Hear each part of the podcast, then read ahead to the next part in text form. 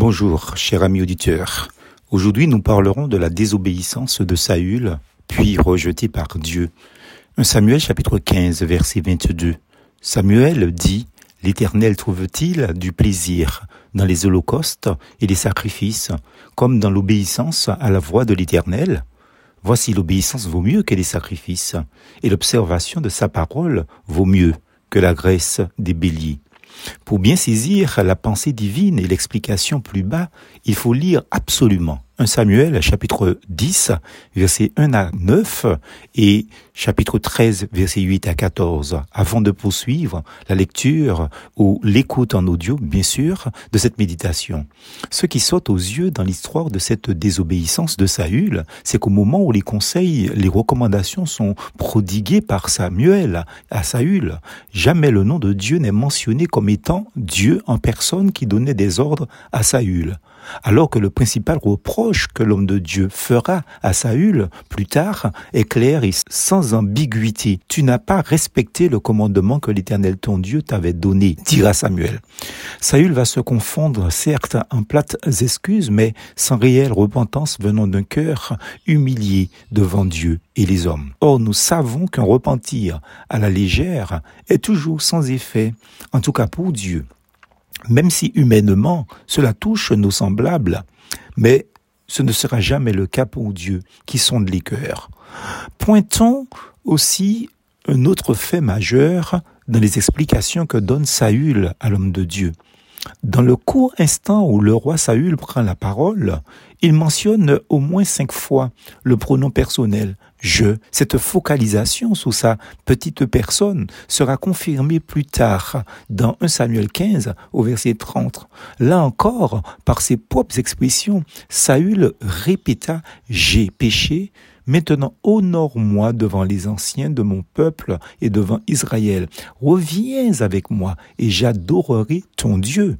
Signe révélateur d'un individu vaniteux et imbu de lui-même. L'orgueilleux ne pense qu'à son intérêt propre et non à la gloire de Dieu. Honore-moi, disait-il, devant les hommes, à l'homme de Dieu. Saül n'a pas compris deux principes selon lesquels un, il existe des vrais serviteurs de Dieu et deux, ceux-ci sont réellement consacrés à leur Dieu. Ce sont eux que Dieu utilise pour parler et agir parmi les hommes directement ou indirectement. Mépriser les paroles qui leur viennent de Dieu, c'est mépriser Dieu lui-même et pour cause. L'Éternel dit à Samuel, ce n'est pas toi qu'il rejette, c'est moi, afin que je ne règne pas sur eux.